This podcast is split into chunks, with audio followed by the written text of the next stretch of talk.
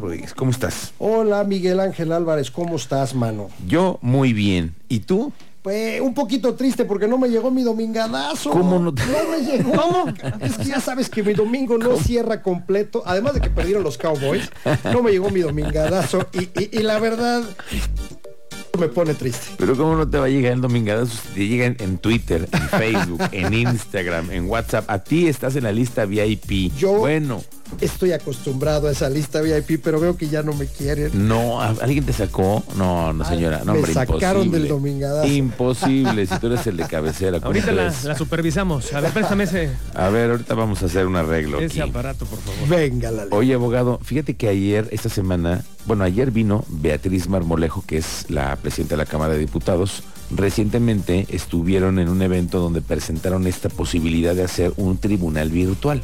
Y me dicen, no, es que ya pasamos por los abogados y los abogados nos dijeron que en pandemia se necesari- necesariamente tendrían que haberse cambiado cosas y, en, Sí. y- y vamos a la digitalización del Poder Judicial, que es el paso más importante. Es importante, ¿Y Miguel a ti qué te parece? Mira, te voy a platicar algo. Querétaro ha sido líder en este tema de la sistematización de los expedientes y de los procedimientos y que con excepción de las audiencias ya están digitalizados. Fuimos la primera entidad federativa, la primera entidad federativa en eh, pues ah, digitalizar completamente el, el- el expediente, tanto la promoción de las partes eh, en un pleito, como los acuerdos que emiten los jueces.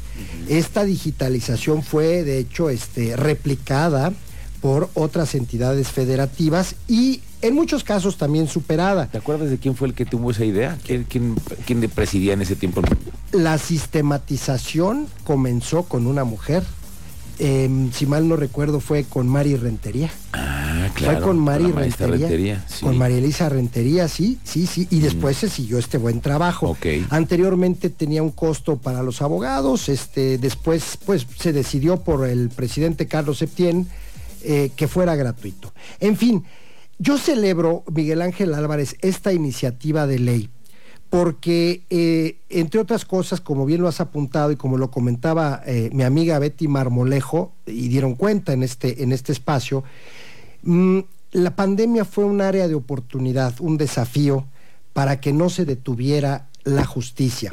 Entonces, este, siendo presidente eh, el magistrado Ortega Cervón, se implementó la posibilidad de escanear los escritos para que se acordaran de manera remota, este, pero seguíamos teniendo un problema y lo seguimos teniendo de hecho, y es lo que, lo que motivó mucho a esta brillante iniciativa que es la, la Ah, ¿qué justicia. te parece brillante? Sí, señor, por, ¿Por qué? por la posibilidad de tener audiencias a distancia. Ah. Desde la comodidad de tu despacho, celebrar una audiencia sin tener que desplazarte, consumir combustible, aglomerar los espacios que además son muy limitados y muy reducidos. Sí, sí, sí. Cada vez que vas a Este- una audiencia, cuando tienes, te toca algo pasar, hijo. No, bueno. Estás aquí con uno y el otro y la computadora y luego no tienes sistema y es una bronca. Y, y- y los espacios para las audiencias verbales, las audiencias públicas, pues también son muy reducidos. Hoy con el tema del COVID hemos aprendido, aprovechando esta área de oportunidad, a trabajar desde nuestros espacios personales. Entonces la justicia ha evolucionado a tener la, posibilidad de jugar al don de la ubicuidad y celebrar las audiencias mediante un sistema, digamos, oficial, una plataforma, digamos, oficial o reconocida por ambas partes dentro de un proceso ante la fe de un secretario de acuerdos y ante la presencia de un juez para llevar a cabo estas, estas audiencias. Se ha llevado esto al cabo a nivel federal, eh, no ha sido malo, ¿eh? han tenido de alguna manera éxito aunque bueno, quedan muchas cosas por mejorar, por perfeccionar, y es justamente lo que esta iniciativa está retomando. Aquí hay que a- a- a- mm, apreciar situaciones no solo de carácter técnico, en mi opinión, eh, porque pues el Internet se puede caer, porque también puede fallar la grabación de una audiencia, la transmisión en vivo. eh, limitar cuáles son las audiencias que se pueden difundir públicamente y cuáles no. Hay, Eso, hay audiencias claro. de menores de edad, por ejemplo, o algunos temas delicados donde la publicidad, más que dar transparencia a un proceso, lo puede dificultar, lo puede entorpecer. Pero también hay, hay muchas posibilidades. Tú puedes tener, estar logueado y tener autorización para estar en alguna audiencia o no, ¿no? Las audiencias orales en materia mercantil, por ejemplo, son públicas y muchas audiencias eh, de en materia civil con la nueva justicia oral, Oral, sí. este, son, son públicas. Audiencias penales también son públicas. Entonces, ¿hasta dónde se puede dar publicidad y hasta dónde no se puede dar publicidad a esas audiencias? Estas respuestas nos las tiene que, eh, nos la tiene que entregar el Congreso Federal. Esta reforma que se plantea ataca, mm, o no ataca, perdón, este, eh, apunta hacia la ley orgánica del Poder Judicial. Es la primera modificación que Es la tendrán que primera, hacer. claro, pero antes tenemos ya, de, hubo una reforma al artículo 73 constitucional con la llamada Ley de Justicia Cotidiana de Enrique Peña Nieto, donde debió ya estar operando un nuevo código de procedimientos civiles y familiares nacional. Un código nacional de procedimientos civiles y familiares. No se ha publicado ese código, que además entiendo estaba en la congeladora antes de la pandemia.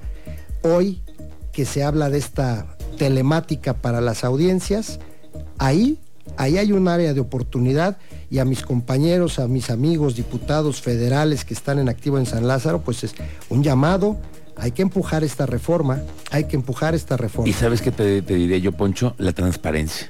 Claro. ¿Quiénes se van a quedar con esos contratos? ¿Cómo se van a hacer las licitaciones? Hay mucho detrás de ello también. A lo mejor no hay que licitarlo, ¿eh? a lo mejor puede ser una plataforma propia del tribunal como lo es el sistema Praxis y no necesariamente hay que licitarlo o hay que concesionarlo, pero sí se necesita dinero y el. Poder Judicial para esto y para muchas cosas necesita dinero.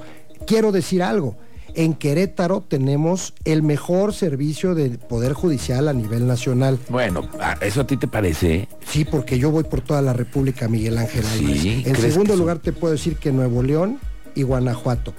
Pero aquí en Querétaro tenemos un servicio estupendo. Sí. Lo puedo decir y lo decimos. Además, los índices de corrupción aquí en Querétaro a nivel poder judicial, por lo menos en la materia que yo manejo, que es la civil, este, son muy, pero muy bajos. ¿eh? Bueno, fíjate, yo tú lo ves así, aunque yo veo que también tienen mucho trabajo en el Poder Judicial y no veo que haya crecimiento de la matrícula, no veo más, eh, más personal y veo que están asfixiados y escucho cada vez que hay cambio de presupuesto, necesitan más. Sí, el Poder Judicial necesita más presupuesto. Entonces, este, es- eso y la eficiencia, pues, no sé. son eficientes con poco.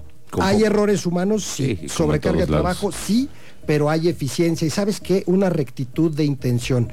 Podemos decirlo esto, los abogados, este, te lo digo yo como, como postulante del foro y como abogado de la barra, de la barra de abogados, vamos por todos lados y, y, este Querétaro tiene un reconocimiento nacional. Pues ojalá que este tipo de iniciativas robustezca la, la función jurisdiccional aquí. Ojalá que sí, Poncho. Gracias. Como siempre, Poncho Rodríguez, ¿dónde te encontramos en redes sociales? Miguel Ángel Álvarez, claro que sí, 442-274-2518 WhatsApp, 442-274-2518. Escríbame, vamos a platicar un ratito por WhatsApp, Sí. hágame alguna pregunta, le respondemos. Eh. Y no se pierdan los domingos el Domingadazo Expreso Querétaro con Miguel Ángel Álvarez, con ese gran sentido de la noticia y además darle un toque de humor a esa, Eso es a esa- todo. sarcasmo que es humor inteligente, hermano. Te agradezco mucho el cumplido. Gracias, Poncho. Querido amigo, lo sabes, mi respeto. Abogadazo, aquí estamos. Y a la gente que requiere un abogado que sepa, aquí, aquí está Poncho. Gracias, Alfonso. Gracias, Miguel Ángel Álvarez. Marchemos de cara al mundo con una sonrisa. Alfonso Rodríguez, nuestro abogado especialista. Vamos a la pausa, 2.52 y volvemos.